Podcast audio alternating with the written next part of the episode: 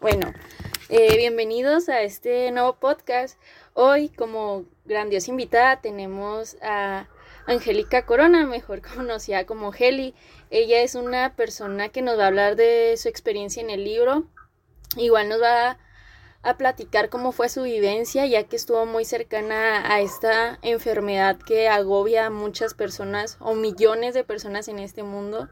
Ella tuvo una mamá maravillosa, luchona, que a pesar de estar con una enfermedad tan fuerte, siempre los amó, les dio mucho cariño y la huella más grande que pudo dejar en esta tierra fue esos hijos maravillosos, siempre de la mano de Dios. Eh, bienvenida, Angélica, ¿cómo estás? Hola, muchísimas gracias por esa bienvenida tan bonita, de verdad, muchas gracias. Estoy muy bien, gracias a Dios. Estamos muy felices de poder platicar estas vivencias porque pues no estamos solos y necesitamos darnos cuenta de, eso. Eh, ¿Quisieras empezar con el libro o con tu vivencia, como tú gustes? Claro que sí podemos mezclar las dos si gustas. Y este, si estás de acuerdo, voy a empezar a platicar un poquito sobre el libro. Sí, claro que sí.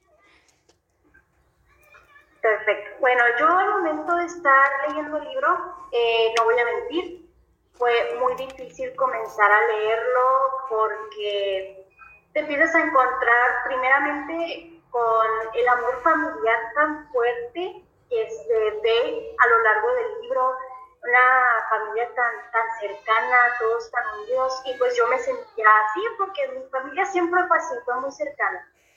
Este, conforme iba avanzando el libro, se hablaba un poquito sobre perder a alguien, incluso no perderla físicamente, sino que se fue a vivir, la, la, pequeña niña se fue a vivir a otra ciudad, ¿verdad? Y pues eso es concepto a sus abuelos, que es la, la maestra María del Refugio Sandoval. Y también es algo que yo viví eh, con mi familia. De repente yo estaba chica y se empezaron a ir mis hermanos para poder estudiar.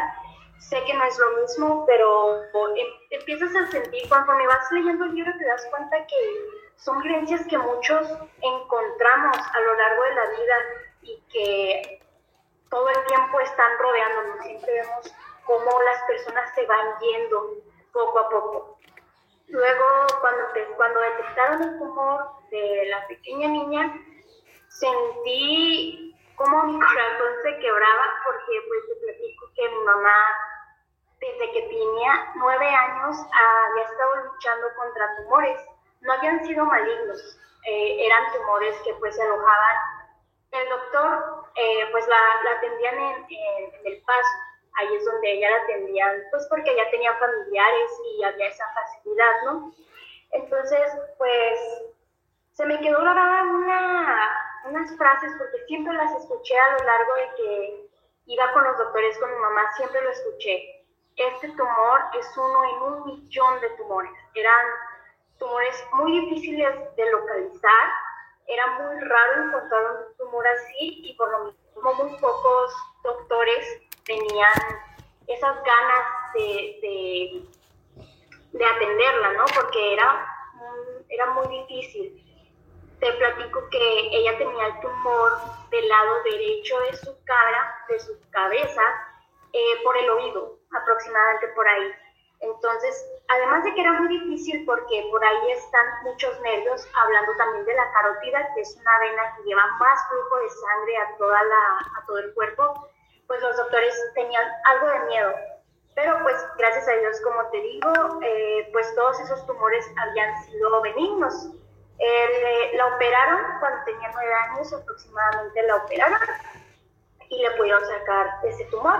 Todos creímos, todos, pues yo no nacía, ¿verdad? Todos creyeron que ya había terminado todo, estaban muy felices y como quien dice, eh, empezó a llevar su vida normal nuevamente, ¿no? Pero pues ella quedó con un defecto en su cara desde chica que la abrumaba mucho, pero pues decíamos, gracias a Dios, pues está viva, ¿no? Es lo que más importa. Pero bueno, a lo largo de los años, este, se casó y poquito después de tener a su primera hija, mi hermana mayor, volvió a tener otro tumor este, igual en el mismo lugar, uno en un millón de tumores, no sabían qué tipo de tumor era y de igual manera, gracias a Dios fue benigno. Eh, gracias a una asociación que vino desde México aquí me parece que llegaron a, al Valle de Allende, me parece. Llegaron del siglo XXI, así se llamaba, y venían a ver a personas, eran como estudiantes que querían estudiar a todas las personas, a las enfermedades, este, y venían a hacer cirugías de labio leporino a bebés, eh, y eran totalmente gratis. Y pues le comentaron a mi mamá, ¿sabes qué? Pues vinieron doctores del siglo XXI, no, no pierdes nada en ir a ver si te pueden ayudar. Pues obviamente esa oportunidad no se dejó correr. Digo, doctores de, de la Ciudad de México muy preparados, con ganas de ayudar y sobre todo pues es muy triste pensarlo así, pero una, una cirugía gratis pues obviamente tienes ganas de ir, ¿no? Entonces pues mi mamá fue, todos los doctores quedaron asombrados, le pedían porque les, que los dejaran tomar fotos, le decían, eh, en ese tiempo, pues, tantas cosas que pasaron a lo largo de su vida, pues tuvo que tener muchas cirugías en la cara por cosas que pasan, ¿no? Este, pues, le iba afectando todavía más en su cara, en cómo se veía. En ese tiempo ella no podía abrir la boca, apenas y podía hablar. Estaba muy chiquito el agujero por donde abría la boca, e incluso pues tenía anemia, me parece, por no poder comer a, ese grado estamos hablando. Entonces, la cirugía la necesitaba ya, prácticamente ya. Entonces, pues los doctores quedaron asombrados, le decían, a ver, abra la boca, quiero ver hasta dónde la abre, y todos muy entusiasmados, hablaron a siglo XXI, hasta, México, para ver si se podía lograr hacerle esta cirugía. Gracias a Dios se logró hacer la cirugía, le quitaron partes de la espalda, eh, de la piel, este, músculos, huesos de las manos, un montón de cosas para poder hacer que mi mamá pudiera abrir la boca. Podemos hacer lo mismo, era un tumor, era, era benigno, pero aún así pues fueron batallas muy grandes que ella fue librando poco a poco en su vida. Entonces, después de esta cirugía, gracias a Dios todo salió muy bien, se retiró el tumor y ella pudo volver a abrir la boca, eh, pues también te imaginas cómo debe estar su boca, no podía abrir la boca, no se podía cepillar los dientes, pues en cuanto salió de la cirugía, le, incluso le dijeron, aquí hay un dentista, es, es gratis de parte de nosotros porque usted nos ayudó, nunca habíamos visto un tumor así en, en este lugar, entonces le dieron todas las facilidades, le agradecieron y pues mi mamá pudo salir adelante. Es, esto fue pues hace mucho tiempo, ¿verdad? Este, igual, pues como todas las cirugías, eh, tienes que volver a revisiones para ver cómo va, cómo va el músculo que te pusieron de otro lado del cuerpo para ver si no se ha atrofiado, si todo sigue bien. Y pues a lo largo de, mi vida, yo me acuerdo mucho de chiquita ir con mi mamá a los doctores a, a Chihuahua, a Juárez, íbamos a todos los posibles donde nos dijeran que que era el mejor doctor, ¿no? Porque siempre quieres ir con el mejor doctor. Al fin y al cabo es tu salud, es tu vida, es tu cuerpo. Entonces íbamos con doctores, revisaban cómo iba, cómo iba su avance y gracias a Dios todo estaba perfecto. Eh, seguimos la vida como normalmente la teníamos, gracias a Dios, hasta llegar aproximadamente al 2017. Eh, yo tenía 17 años, y en ese entonces mm, ya únicamente vivíamos en la casa, lo que es mi hermano y yo. Mis otras dos hermanas ya vivían lejos, entonces como que nosotros fuimos un apoyo para ella. Pasa que empezamos, cuando leí esta parte en el libro, en el libro hay una parte en la que dice que a la pequeña niña cuando la estaban bañando le notaron una, una cola en, en la espalda, no sé si te acuerdas. Sí, sí. Sí, recuerdo, por parte de su hermanito, ¿no? Así es, exactamente. Pues algo así fue. Empezamos a ver a mi mamá igual en la cara y le decíamos, estás un poco ancha, pero no era lo mismo que estar cachetona, y pues eso es normal, subes y bajas de peso, ¿no? Pero empezamos a ver que de su oído era donde se veía como que más grande y más grande y e iba, iba aumentando el tamaño. Y pues nos asustamos y dijimos, bueno, esto necesitamos verlo con un doctor. Y pues hicimos cita en el Seguro Social. Eh, pues tristemente, tristemente no recibimos la ayuda necesaria. Eh, nada más nos, nos postergaban, no le, no le, no le decían este, pues, una cita con un, con para cirugía, para que mismo vieran qué era, porque no sabían lo que era. Lo único que hicieron fue recitarle gotas para el oído, pero era muy extraño porque mi mamá, por quitarle tumores y esas cosas, pues ese oído ya no lo tenía, por así decirlo, estaba totalmente cerrado. Tenía como un tipo agujerito que pues por ahí hacían limpieza de oído, ¿no?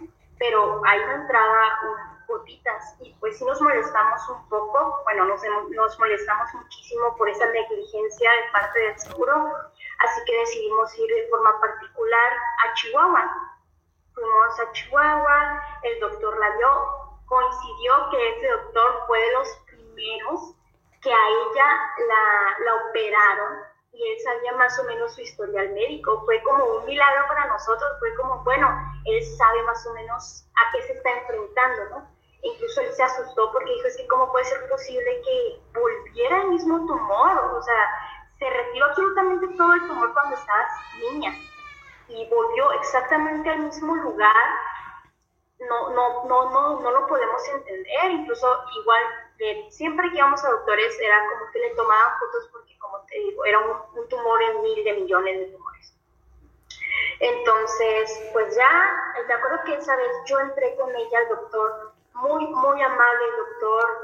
De verdad, si me pudiera acordar del nombre porque realmente no me acuerdo, lo mencionaría. Pero muy amable el doctor allá en la América Star, me parece que así se llama, en Chihuahua.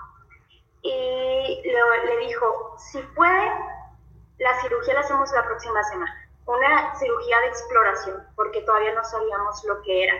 Solo sabíamos que estaba creciendo algo adentro de su oído e incluso había veces que soltaba líquido y un líquido que olía mal y es algo que no debería salir del oído, o sea, nada debe salir del oído más que cera a lo mejor y cuando te limpies, ¿no? Entonces mi mamá dijo, sí, pues ¿cuánto va a costar? No, pues va a costar tanto. Mi mamá dijo, pues hacemos lo que sea necesario, este, pido un préstamo o ahí vemos cómo lo hacemos, pero necesitamos saber qué tengo, ¿no? Eh, pues a la siguiente semana entro a quirófano, este, eh, estábamos en manos de Dios, le decíamos a todas las personas que estaban cerca de nosotros, recen por ella, ella era una persona súper, súper querida por todo que, todos los que la rodeaban, era una gran persona, muy inocente, una, una excelente persona, de verdad.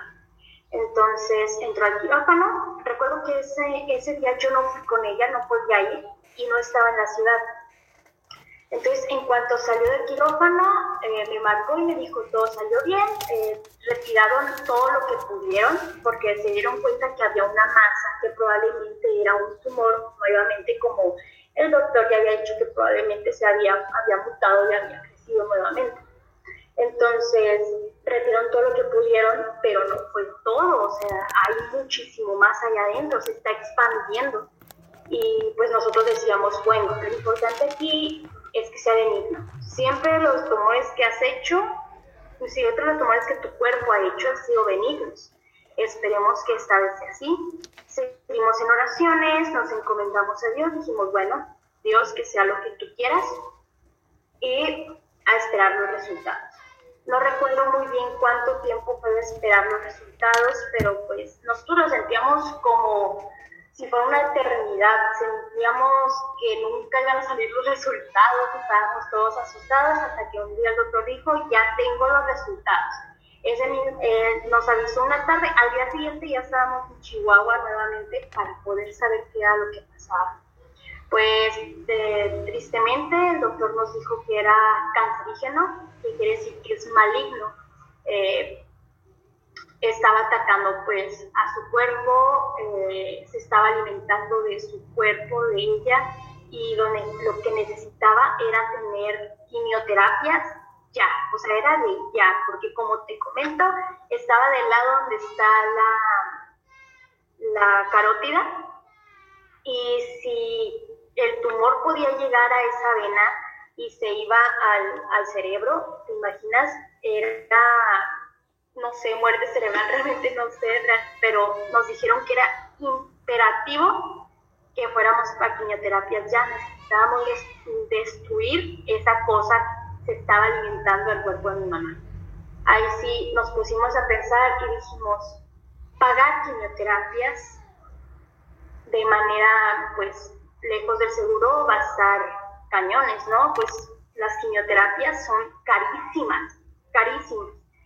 Entonces dijimos, bueno, vamos a, meternos al seguro, le llevamos todo esto que nos acaba de dar el doctor diciendo que es maligno, que se necesita prioridad ya, y a ver qué sucede. Llegamos ahí con el doctor, eh, a Chihuahua igual, este, pero por parte del seguro. el doctor lo tomó como si fuera nada. La verdad, nosotros estábamos asustadísimos y él lo tomó como si fuera nada imagino que pues por tantos años de estar lidiando con personas con cáncer, eh, debe ser, al principio debe sido muy difícil para él, pues después te vas sobreponiendo, ¿no? Las situaciones, empiezas a tomar calma y a veces es lo que las personas y los pacientes necesitan. Necesitan calma, que vean que sí se va a hacer algo al respecto, pero necesitan calmarse, empezar a pensar bien eh, lo que está ocurriendo tomar un trago de agua fría y seguir, pensar en mente fría. Entonces, pues él nos atendió, nos dijo, está bien, vamos a empezar con quimioterapias. Nos empezamos relativamente rápido, pero pues no fue lo más rápido posible. No es como que el lunes hayamos ido y al próximo lunes ya estaba con quimioterapias. No, sí se tomó un tiempo, pero relativamente fue rápido. Sí, pues supongo eh, que que es papeleo y más aparte cuando les dan esa noticia supongo que ustedes abrumados, asustados, pues quieren una solución rápido, pero pues sabemos que el Instituto del Seguro Social es muy tardado porque tiene que atender a millones de casos. Claro, exactamente. totalmente comprendíamos que no éramos los únicos, porque como tú dijiste al principio, tantas personas que lo viven, no podemos decir, es que yo necesito, yo, atiéndeme a mí, hay que, hay que ser empáticos, hay que saber que hay personas que también han llevado mucho tiempo esperando. Así que, pues, dentro de todo, pues, agradecidos porque el seguro nos brindó esas quimioterapias.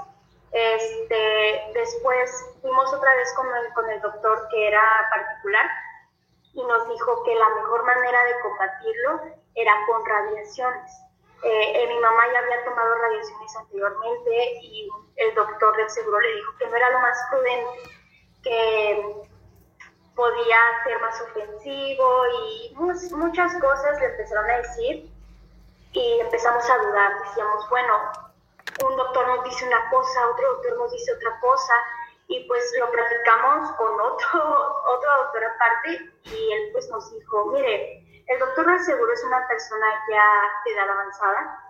Probablemente en el tiempo en el que él estaba estudiando, en ese tiempo se pudo haber dicho que era muy, riesgoso, ¿no?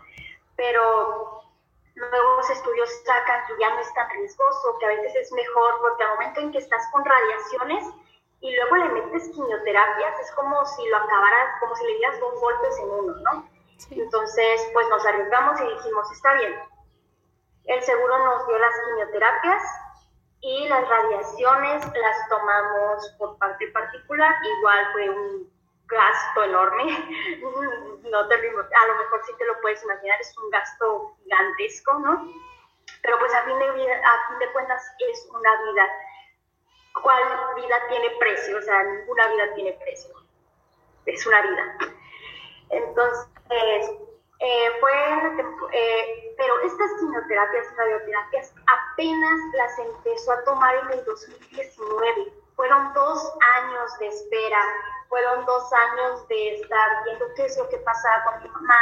Era de si tiene cáncer o no tiene cáncer, eh, qué hacemos, nos esperamos. Fue un lío, un lío total. La cosa es que empezó a tomar quimioterapias y radioterapias juntas hasta en agosto, septiembre del 2019. empezó con quimioterapias, radioterapias y era una mujer que se fuertísima. Nadie sabía que tenía cáncer. tenía su cabello, su melena negra, negra, negra, negra, súper larga, no se le caía ni un cabello, ni uno solo. Era una guerrera, no se le notaba, caminaba, platicaba, bailaba, de verdad, ni siquiera se le notaba.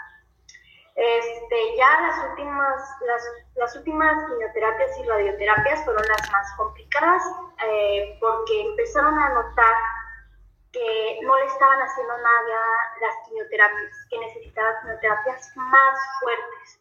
Empezaron con quimioterapias de una hora, dos horas y cada semana.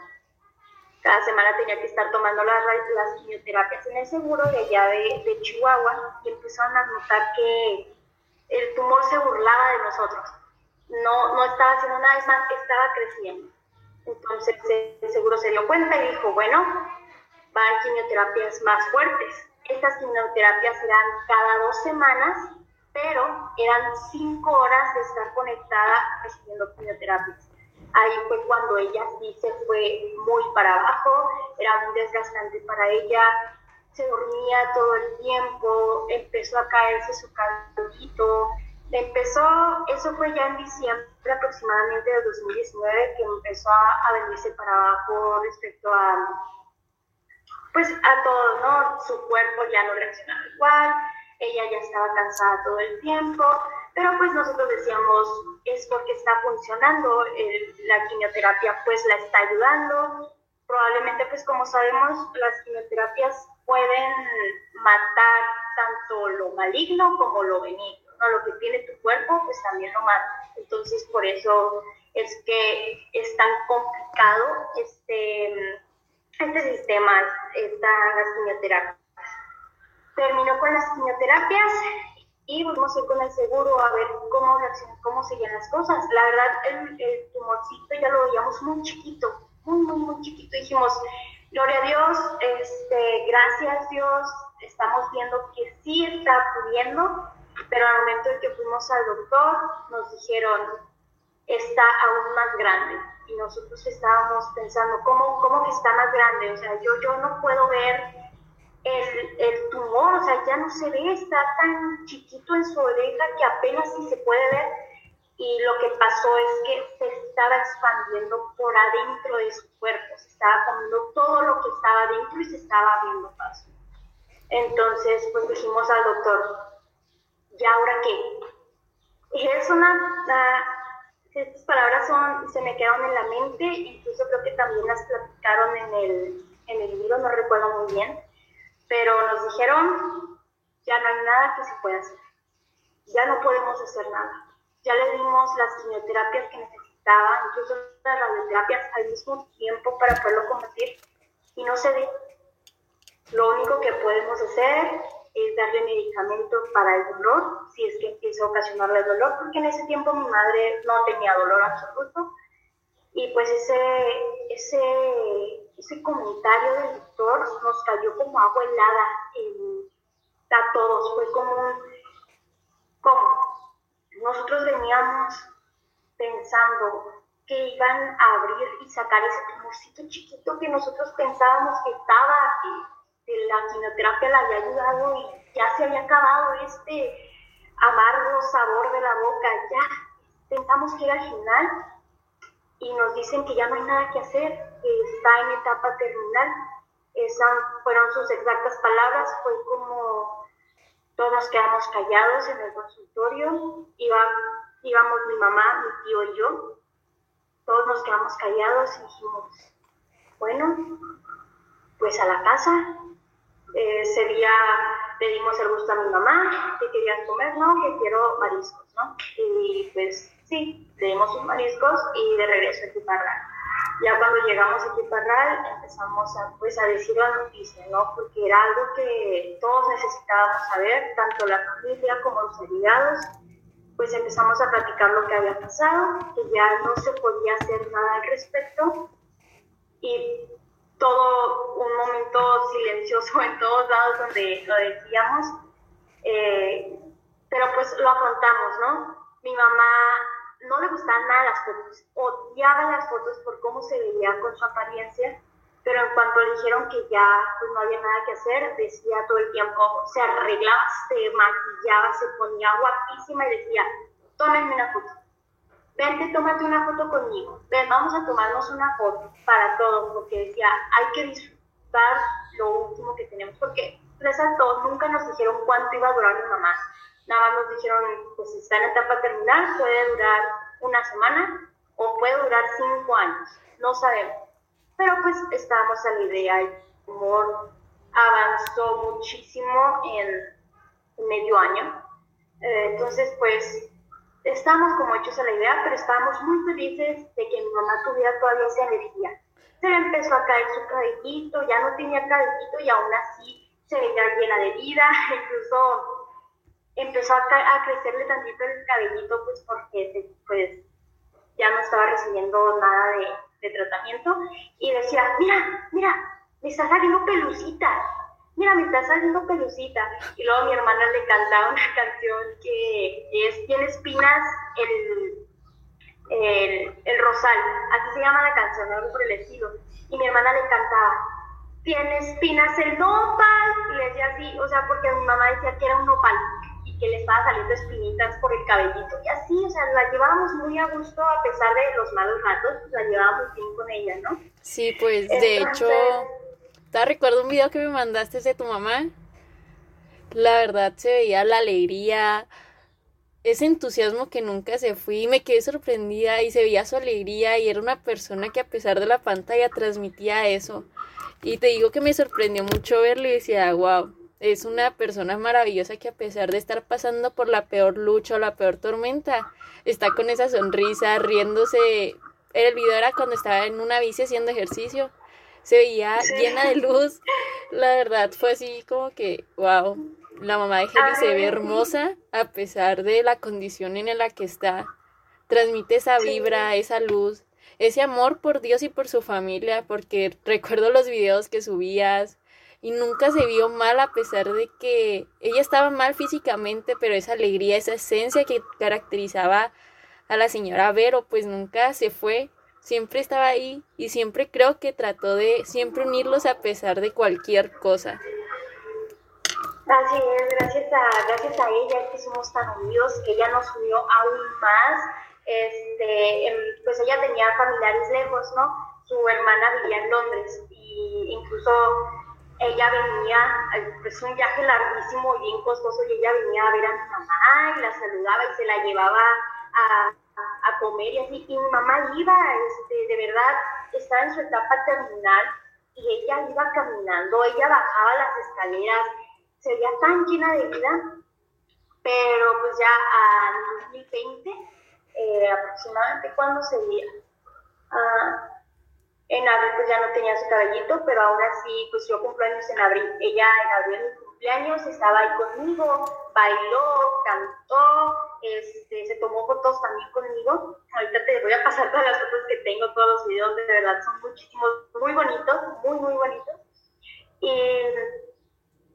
en agosto, el 25 de agosto, que cumplía 30 años de casada con mi papá, fue cuando no se levantó de la cama Ahí fue cuando todos nos asustamos, ahí fue cuando todos dijimos, ¿qué está pasando?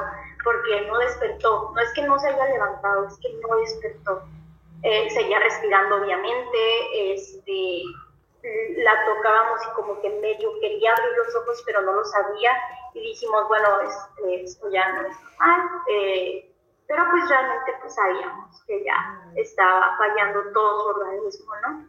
Entonces, pasamos un buen rato, les cantamos las mañanitas, pasamos el 25 de agosto con mi papá y con mi mamá en su cuarto, en su cama, les cantamos las mañanitas, comimos pastel, este, tomamos coca, eh, estábamos muy a gusto platicando todos, pero pues sí, el 25 de agosto ya no se volvió a levantar. Eh, ahí fue cuando empezó una lucha de gritar, no te la lleves, no quiero que te des a mi mamá, porque ahí fue cuando todos nos dimos cuenta que ya todo estaba terminando. entonces, pues llorábamos en la noche, o en lo personal yo lloraba en la noche porque no estaba cansada, pero no de ayudarla, porque te levantaba súper temprano al desayuno, a, bañarla, porque pues mismo, no la podemos bañar, que le teníamos que inyectar, que todo, todo tipo de cosas que ella necesitaba, este, te levantabas temprano y te dormías tarde. Y yo estaba cansada, pero no cansada de hacer eso porque yo lo hacía con amor, porque a fin de cuentas pues era mi mamá, ella me cuidó muchísimo más que lo que yo la pude cuidar al final me dolía que, pues como el tumor iba avanzando, le iba aplastando lo que es el cerebro, lo que le iba, le iba aplastando pues la cabeza y la escuchabas en la noche llorar y gritar y se cambiaba de posición y ya no le dolía tanto, pero le empezaba a doler otra vez y se tenía que volver a cambiar de posición. Incluso eran noches que para curarle el dolor tenías que estarle haciendo masajes en la cabeza, pero todo el tiempo, todo, todo el tiempo tenías que estarle haciendo unos masajes especiales. No que nos haya puesto el doctor un masaje, no, sino que ella nos decía, ahí no me duele, ahí dale, y ahí dale. Le estabas dando y le disminuía el dolor. Pero yo estaba más bien cansada de verla sufrir. Y yo nada más le decía adiós, yo le gritaba, por favor, no dejes que siga sufriendo si es necesario, llévatela, pero no la dejes sufrir. Ella es una gran persona, ella es una persona ejemplar. Nunca le hizo ningún daño a nadie. Por favor, si amas a mi mamá, por favor termina con su tormento, ya sea curándola o llevándotela contigo, porque de verdad no aguanto verla sufrir así. Yo me puedo levantar mil noches más, todas las noches a cuidarla, todas las mañanas temprano a cuidarla. Pero no, no resisto verla así de mal, verla llorando. Entonces, fueron así varias noches hasta el, el 12 de septiembre. El 12 de septiembre del 2020 hicimos hamburgueseadas para poder pagar tratamientos de mi mamá porque, pues como te comenté, las, las radioterapias y algunas más cirugías que necesitó fueron pagadas de parte de nosotros. Y pues estábamos, pues para eso pedimos un préstamo. Entonces ese préstamo lo estábamos pagando. Y ya faltaba muy poco, así que dijimos, bueno, vamos a hacer una, una hamburgueseada, vamos a vender hamburguesas para poder terminar con eso, porque también mi mamá era cuando despertaba decía, ay, es que tengo que pagar esto, y nosotros, tranquila, tranquila, ya está pagado, pero era algo que también a ella le traía como un pesar. O sea, imagínate, ya estaba en sus últimos momentos y ella nada más pensaba, ay, es que tengo que pagar la luz, ay, es que tengo que pagar esto. Entonces, pues dijimos, mira, estamos haciendo una hamburguesada, ya le ofrecimos a tus amigas, ya le ofrecimos a tus primos, a tus tíos, a tus hermanos, ya se acabó esto, o sea, no, no tienes por qué estarte preocupando, no te preocupes por pagar o si no se va a pagar, tú déjalo a nosotros. Bueno, está bien. El 12 de septiembre, igual que el 25 de agosto, no despertó para nada. Desayunó súper poquito y eso porque pues la obligamos prácticamente, casi le pusimos la comida en la boca. Este, y pero pues dentro de todo subíamos y la veíamos y, la veíamos que estaba respirando, que estaba viendo, pues bueno, a lo mejor puede ser el día que estaba muy cansada porque el día anterior la habíamos bañado y cuando la bañábamos se cansaba muchísimo. Entonces dijimos, bueno, es que está descansando porque pues ayer la bañamos y fue muy cansado para ella. Eh, terminamos el día, el día muy a gusto, fuimos con ella, porque antes, antes de terminar todo el día ella nos dijo que se sentía solita. Entonces todos nos fuimos a su cuarto, entrábamos y salíamos, pero para que estuviera ahí hacíamos sus masajes. Este, pues todos estábamos muy agotados, pero pues ahí estábamos con ella. Al día siguiente, eh, igual van a haber hamburguesas, también las íbamos a vender, pero entré a su cuarto y ahora sí ya no la pude despertar para nada, ni siquiera para sus medicinas, para desayuno, nada, no la pude despertar. Entonces, pues fui a hablar con mis hermanos y les dije, ¿saben qué? Este, vean a mi mamá, o sea, no, no la veo igual que ayer. Entonces, pues entramos a verla y dijimos, bueno, mi papá no estaba en ese entonces en la casa y él era el que tenía que tomar las decisiones porque a fin de cuentas, pues era su papá, digo, perdón, era su esposo. Entonces dijimos, bueno, vamos a esperar a mi papá, a su esposo, para poder tomar una decisión de qué hacemos. Mm, entonces, nada más veíamos que de repente abrió los ojos y ya no los volvió a cerrar, pero seguía respirando, seguía normal. Entonces, estamos, no sabíamos qué hacer, así que dijimos, no podemos esperar más a mi papá, necesitamos hacer algo ahorita ya. Entonces llamamos a una ambulancia, le dije lo que tenía, llegaron los paramédicos, vieron que tenía todo bien, signos vitales bien, el pulso lo tenía bien, el azúcar, todo, y ella no era diabética, ella nunca tuvo ninguna otra enfermedad. Entonces dijeron, miren, está bien para nosotros, pero esto no es normal. Eh, ustedes deciden qué hacemos. Entonces dijimos, bueno, pues vámonos al hospital. Probablemente pues ahí nos digan qué podemos hacer o incluso que digamos que le pusieran una sonda gástrica para que pudiera comer, si aunque estaba dormida, pues poderle meter comida a su, a su cuerpo, perdón porque pues a fin de cuentas decíamos, es que a lo mejor es porque no ha desayunado, es porque cenó muy poquito. Entonces pues, ahí estábamos pensando que a lo mejor con un suero glucosado ya la iban a despertar nuevamente, íbamos con esa idea. Bueno, entonces cancelamos las, las, las hamburguesas y pues le avisamos a, todas a todos sus hermanos, les dijimos, ¿saben qué? Vamos camino al hospital, ha pasado esto, esto y esto. Allá nos vemos, nos dijeron. Bueno, llegamos al hospital, eh, mi hermana se fue en la ambulancia con ella y entraron a la a, urgencias. Yo llegué y estábamos afuera y dijimos, bueno, ¿qué les parece si vamos a rezar eh, la coronilla de la misericordia? Porque ya iba a ser como que hora, aproximadamente era como la una y media más o menos cuando empezó todo. Le dijimos, bueno, vamos a rezar, eh, que todo, todo está en las manos de Dios. Empezamos a rezar, llegó mi papá, se metió en cuanto terminamos de rezar, salió mi papá y nos dijo, acaba de fallecer. Nosotros, yo como que a la vez lo sentía, lo veía venir, porque incluso cuando se la estaba llevando la familia, no me despegó los ojos de mis ojos. Fue como que yo sentí que ya se estaba despidiendo, yo así lo sentí. Entonces, eh, pues bueno, empezamos a llorar, obviamente, aunque tú ya sientas que va a pasar te lo dicen y es como, como si te pusieran medio kilo en los hombros, en las piernas, en todo, o sea, te destroza el estómago, se te hace chiquito, empiezas a llorar, porque yo, yo llegué, yo sabía que podía pasar, pero yo llegué pensando que, no, que con un suelo glucosado nos la iban a despertar, íbamos a volver a la casa, íbamos a tener el mismo ritmo de siempre. Y no pasó así. Y después de eso fue como que un silencio en, en mi mente, fue como que escuchaba a todos de lejos, este, sentía, sentía mi corazón a ir mil por hora, pero a la vez fueron muchos sentimientos. Entonces dijeron, bueno, necesitamos el acta de nacimiento, este, eh, pues muchos más papeleos, ¿no? Para poder entregarla a lo que es a la funeral, ¿no?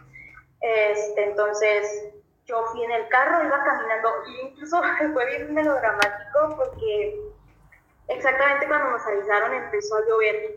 Entonces yo iba caminando, yo sentía que iba súper lento por la calle para ir por los papeles y estaba un chorro de lluvia, eh, estaba empapada de lluvia y yo lo sentía bien dramático iba caminando y luego me encontré, me encontré unos tíos y me dijeron, hola, ¿qué pasó? Bien animados, porque pues todos estábamos seguros de que iba a poder más, ¿no? Que con un suero, fuego a lo mismo, la iban a levantar. Y les dije, acaba de fallecer.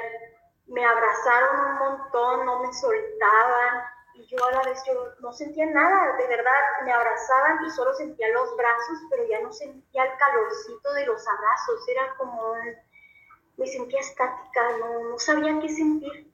Y me les dije, si gustan, vayan para allá, ya están mi papá y están mis hermanos, y así iban para allá. Mientras iba caminando, nuevamente me encontré con otros familiares y, también muy felices, hola, ¿cómo estás? Y ya, pues yo no tenía ganas de estar así, ay, estoy muy bien, ¿y usted? O así, no. Entonces, nada más a lo que iba, les dije, acaba de fallecer, ahí están mis hermanos y ahí están mis papás, si gustan, vayan a hablar con ellos, yo ahorita no puedo, no, no tengo las fuerzas para decirles nada. Me abrazaron, pero pues igual como te comento, yo no sentía ese calorcito, yo me sentía helada, yo me sentía apática, yo no sentía nada. Y pues ya se fueron para allá. Yo fui por todo lo necesario. Ese mismo día, pues eh, nosotros ya, pues, ya habíamos ido a la funeraria desde mucho antes para saber precios y todo, porque tienes que estar preparado. Mm, ya teníamos prácticamente todo listo, ya teníamos lista la caja, todo, todo estaba listo. Y la... Fue muy bonito todo lo que fue la ceremonia para despedirnos. Eh, se veía preciosa, divina se veía la caja con su... Eh, teníamos pensado a lo mejor dejar la caja cerrada, porque ya se veía muy mal. las últimas veces ya se veía muy mal, su cara se veía sin color, sus labios no se veían rositas, o sea, realmente sí se veía muy mal. Dijimos, bueno, vamos a dejar el ataúd cerrado.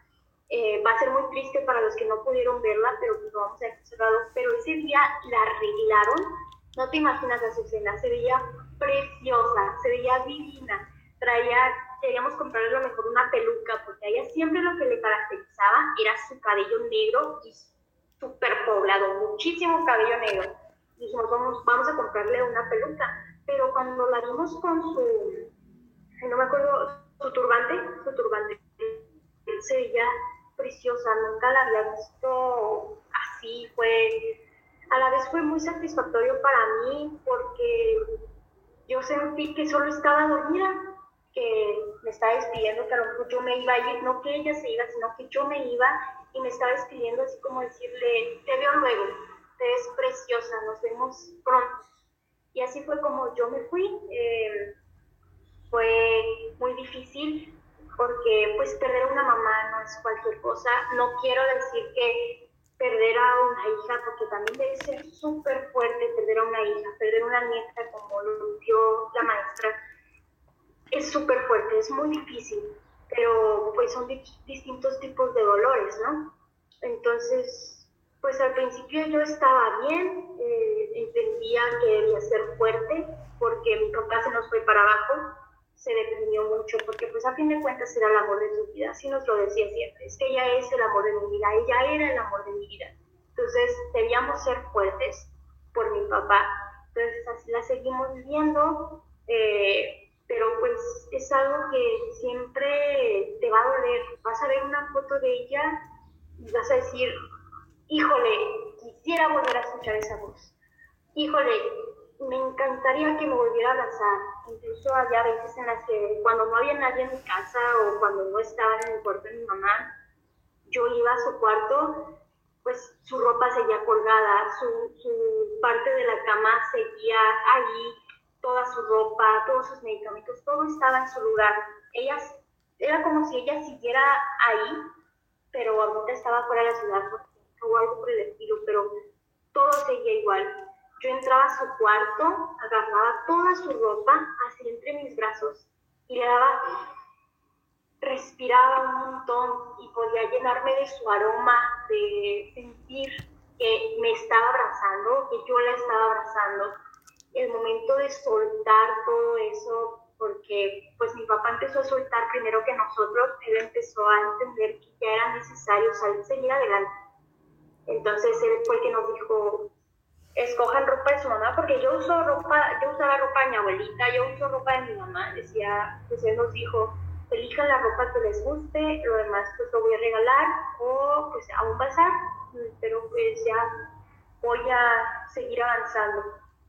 Ese sí fue un impacto para mí tremendo, porque era como que él ya había superado y yo todavía no, y ya se quería deshacer su ropa y para mí era como un, no, es como si me la quitaras, no, no puedes hacer eso, pero pues a fin de cuentas pues se hizo, eh, yo lo ayudé a, deshacernos de todo lo que, lo que le pertenecía a fin de cuentas y poco a poquito aún su buró sigue lleno de sus cosas, ahí están sus lentes todavía en, en su mesita de noche, ahí siguen sus medicamentos, pero pues poco a poco vamos soltando pero fue, sigue siendo, sigue siendo un proceso difícil, eh, lento para muchas personas, el empezar a soltar a, esa persona, porque lo personal pues mis hermanas la querían muchísimo, todos la queríamos, las que la queríamos muchísimo y la seguimos queriendo muchísimo, pero yo era muy apegada a ella. Eh, cada, cada mes íbamos a los bancos a pagar porque ella era contadora. Eh, yo me estaba con ella en su trabajo mientras yo hacía tarea. De verdad éramos como uña y mugre mi mamá y yo. Entonces empezar a, soltar eh, ha sido muy complicado, ha sido muy difícil. Y es, en, al momento de estar leyendo el libro yo solo estaba llore, llore, llore. Y leía tantito más y ya no podía seguir llorando, no podía seguir leyendo porque ya mis ojos estaban llenos de lágrimas es algo que sientes, incluso aunque no hayas, eh, le recomendé ese libro a una prima y me dice que incluso aunque ella no lo vivió tan de cerca como yo o como otras personas, sentía las emociones que podía transmitir la escritora, podía sentir el dolor, el desgarre.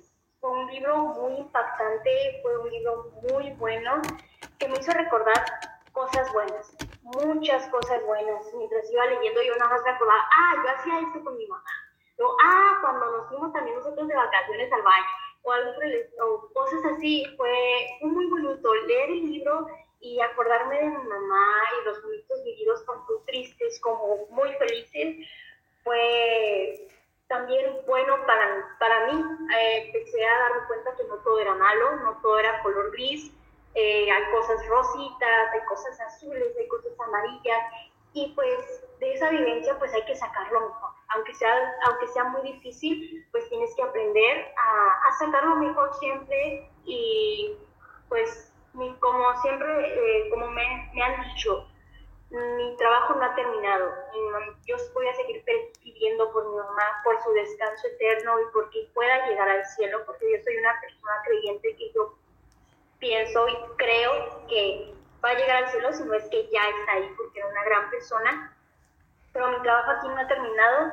Quiero llegar a ser la mitad, mínimo la mitad de mujer que ella fue, llena de ilusiones, sueños, esperanzas, con ganas de tener una familia unida y eso es lo que me motiva. Quiero llegar a ser como yo, como ella, quiero que ella se sienta orgullosa de dejar una hija así de fuerte como yo.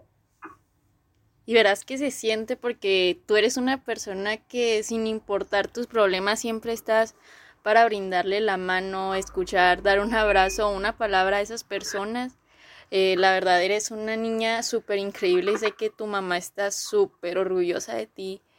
Y más porque supiste afrontar la situación. Yo sé que duele porque el proceso es muy feo, más llegar a la casa y ya no sentir la presencia. Cuando estás triste, decir, ay, ¿ahora qué hago? ¿A dónde voy? Y saber que pues a lo mejor ella ya está descansando, está en el cielo, porque sé que las puertas del cielo se le abrieron completamente en cuanto ella dejó la faz de la tierra.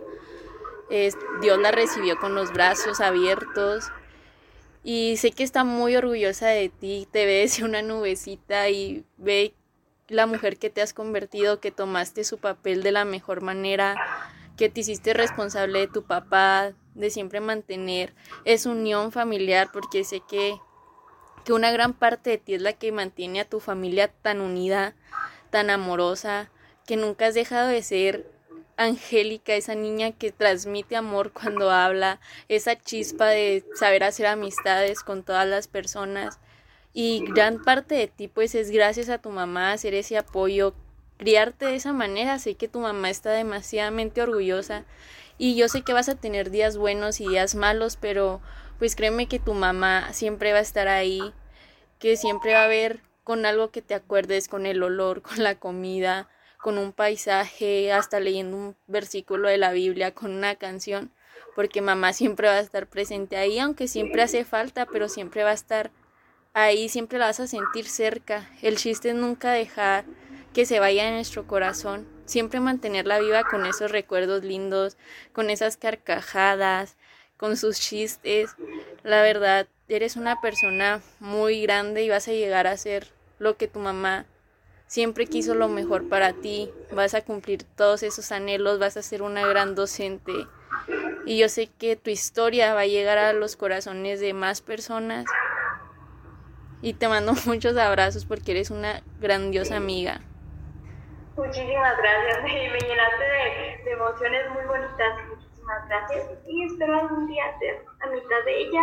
Y sí, en esos momentos yo siento que ella debe estar orgullosa de mí, eh, de todos sus hijos y también puede estar agradecida por todo lo que, hicimos por ella y que seguimos eh, honrando su nombre, seguimos siendo buenas personas como ella nos crió, porque ella fue la que siempre estuvo al pie del cañón y siempre que nos equivocábamos, ella decía, estás mal tú en esto. Nunca nos contaba mentiras de, ah, no, es que él, tuvo la culpa porque tú hiciste. No, ella siempre nos dijo la verdad y creo que estoy honrando su nombre al, al, al ser una buena persona como ella me lo, me lo inculcó y quiero seguir siendo así para que para seguir honrando su nombre decir yo soy su hija y que digan se nota que eres hija, eres muy buena niña. Ese es mi sueño, que, que puedan verme, que puedan ver a mi mamá a, a través de mí. Y pues, pues sí, a seguir luchando y a seguir pidiendo por, por mi mamá. Y verás que así será. Yo a tu mamá siempre la va a recordar con una foto que le tomaste tú con su taza rosa, que se veía tan bonita. Está preciosa. Y fíjate, te, voy a, te la voy a mandar también para que lo pongas. Ese día concluyó las quimioterapias y las radioterapias y traía el cabello intacto, se veía precioso. Sí, y muchas gracias, Kelly, por abrirme tu corazón de esa manera porque sé que es un tema muy difícil de platicar o se está recordando, aguantarse las ganas de llorar. Y no, no, de nada, por abrir, guste. Por abrir ese espacio tan íntimo y dejarme entrar en lo que es Heli, toda esa mujer maravillosa que, que fue tu mamá y que te crió. En verdad, muchas gracias. No, no, gracias a ti por querer saber mi historia, querer platicar de mi mamá, una gran mujer. Muchísimas gracias, de verdad. No, hasta a ti, muchas gracias. Y te mando muchos besos y abrazos. Igualmente, muchos besos y muchos abrazos. Te quiero. Yo también, bye. Bye. Hola, bienvenidos a otro podcast más, en el cual hablaremos de una gran guerrera que pudo superar el cáncer, la cual es una persona maravillosa, vecina, madre, y abuela, la cual nos va a hablar cómo fue su vivencia con esta maldita enfermedad que ataca a millones de personas en el mundo. Bienvenida, Armida, ¿cómo está? Bien, bien, gracias a Dios. Este he estado bien, me he sentido bien, pues sí. Este, efectivamente, yo yo, yo nunca sentí una bolita que traía en el pecho, nunca, nunca me la toqué porque estaba como profunda, pero me empezó a dar dolorcitos de pecho, en el pecho, así como, como punzadillitas y se me retiraban y me volvían a dar como a los dos días. Y luego a este ya despuesito pues más, más, más seguido. Lo que ya a mí ya no me gustó fue que me empezaron a dar en el pecho calorcitos. Entonces sí ya fui a que me, hicieran una, pues una mamografía, mamografía, ¿sí? Y este, entonces, pues ya me la hicieron y otro día me mandaron a hablar, entonces yo dije, no, ya no me gustó, eh, porque me mandan a hablar? Me presenté, me, volvieron a hacer el, mismo proceso, el mismo procedimiento y entonces eh, ya me dijeron que, era una bolita pequeñita, pero eh, maligna, es, maligna. Eh, agresiva. Entonces me, este, le dijeron a mis hijas que, pues que lo, lo que me aconsejaba el médico fuera que, fue que, que fuera a Chihuahua y, viera un, un oncólogo. Y así fue, me fui a Chihuahua, me operaron, me quitaron la bolita, este, me jalaron 17 ganglios. De los 17 ganglios, uno estaba contaminado. Entonces, pues me dieron 10, 10 este, quimioterapias, muy duro, es, es duro el proceso, muy duro. Me dieron, no, 8 quimioterapias, 8 quimioterapias me dieron. Fueron duras, este, fue muy duro el proceso, pero pues tenía que hacerse, este, y ya después que, que las terminé las 8, entonces ya me indicaron 16 16 radiaciones, pues también es duro porque se debilita uno mucho, más bien si le pega el sol, no, no este, no me puede pegar mucho el sol, pero aparte de eso, como es por genética, es por, es hereditario este, este mal, este, me dieron un año de tratamiento, un año me estuvieron poniendo un tratamiento por un catéter que aún traigo todavía. Entonces, tuve que estar yendo cada tres semanas a que me pusieran ese, ese medicamento por el catéter, pero ya no era agresivo como las, como las quimio, ya no era tan agresivo. Y es, pero de todas maneras, pues era por el catéter y cada tres semanas estar yendo a Chihuahua a que me lo, este, me lo pusieran, porque pues así me lo indicaron. Ya gracias a Dios terminé todo el proceso, todas las ocho quimios, las 16 radiaciones, el año de, del tratamiento por el catéter. Entonces ya cuando terminé todo, me dijo el doctor, me dijo mi oncólogo que ya había terminado todo el proceso, que ya nada más me iba a indicar el, el estudio del contraste para ver si, si salía alguna célula ahí sospechosa o algo. Lo, eh, me lo hicieron, fui por los resultados, bendito Dios, todo salió limpio en mi cuerpo, todo está bien, ya terminé. Eh, fue duro, pero, pero gracias a Dios y, y, a mi médico que fue muy bueno y yo que, que le eché muchas ganas, muchas ganas y aguanté. Y este, pues claro, se me cayó mi pelo, las pestañas, las cejas, mm, pero pues ni modo, ni modo, todo eso, todo eso se tiene que superar y aguantar, echarle, echarle ganas, no dejar que se deprima uno, y aquí estoy, bendito Dios. Aquí estoy, bendito Dios, ya, ya terminé estoy agradecida con Dios, con mi oncólogo y pues y pues yo pues yo le eché muchas ganas y aquí estamos. ¿Qué es lo que más valora ahorita de su vida? ¿Qué momentos disfruta? Ahora sí quiero disfrutar todos los momentos, los momentos que paso con mis hijas, con mis nietos, la vida, este, eh, cambia uno mucho, valora uno muchas cosas, se hace uno más humana, comprende uno más a, las personas enfermas. Todo eso valoro más. Ok, muchas gracias. Sé que es una gran persona, una gran guerrera, que a lo mejor muchos de sus compañeros que estaban en quimio pues se tuvieron, ya no pudieron más, pero usted es una muestra evidente que cuando Dios nos pone nuestro plan de vida, aunque nos ponga circunstancias muy difíciles, nos va a hacer superarnos para hacerlo más fuerte. Y pues sé que todavía no acaba su plan de vida aquí en la tierra y va a dejar muchas enseñanzas a esas personas que le escuchen a sus hijos. Ay, muchas gracias, mi hija, muchas gracias por sus palabras muy amables. Muchísimas gracias, sí, sí, pues sí. Aquí estamos, echándole todas las ganas y valorando más la vida y este y siendo más humanas. Yo siempre le dije, yo yo nunca le pregunté a Dios por qué a mí, no, no, no, nunca le pregunté, "Oye, Dios, ¿por qué por qué a mí? ¿Por qué yo?" No, yo nada más le decía a Dios, "¿Qué es lo que quieres de mí? Dime cómo quieres que sea para hacer qué quieres de mí.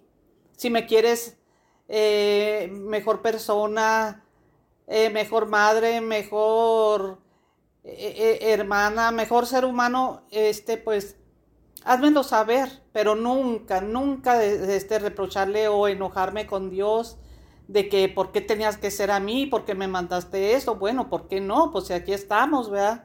Aquí estamos y a, a muchos nos toca. Pero si, si, si nos aferramos a Dios, pues, este, y le echamos todas las ganas, pues, eh, pues salimos adelante hasta que él lo decida. Entonces ese le, ese le dejó un gran aprendizaje en su vida. Claro que sí, muy, muy buen aprendizaje, claro que sí. Supongo que se apegó más a Dios. Mucho más, muchísimo más. Y pues a lo mejor fue muy difícil, ¿no? Ver a sus hijas preocupadas por usted. Ay, sí, fue muy difícil, muy, muy difícil. Y este, y verlas con sus caritas tristes y verlas angustiadas. De ellas también recibí muchísimo apoyo, porque cuando le dan a uno una noticia de esas que uno no espera, ¿verdad? Y que le dicen a uno, ¿sabe qué? Tiene cáncer. Ahora sí que, como dice la canción, que como un niño me estremecí. Pero, pero aquí estamos. ¿Qué consejo le daría a todas las personas que están pasando por alguna enfermedad o situación difícil? Eh, el consejo que yo les doy es que es que se agarren de Dios, es que hagan oración. La oración es sumamente poderosa, muy, muy poderosa. Que se agarren de Dios, que confíen en Él y que le echen muchas ganas, que no se rindan, no, no, no se rindan. Hay momentos muy difíciles, es muy duro, pero no se tiene uno que rendir. Echarle todas las ganas y aferrarse uno a Dios y hacer oración, lo más importante. Ok, muchas gracias por su tiempo y por esa hermosa experiencia que nos comparte, que a lo mejor es dura, pero que a alguien le ha de servir. No, gracias a usted, mija. gracias. gracias.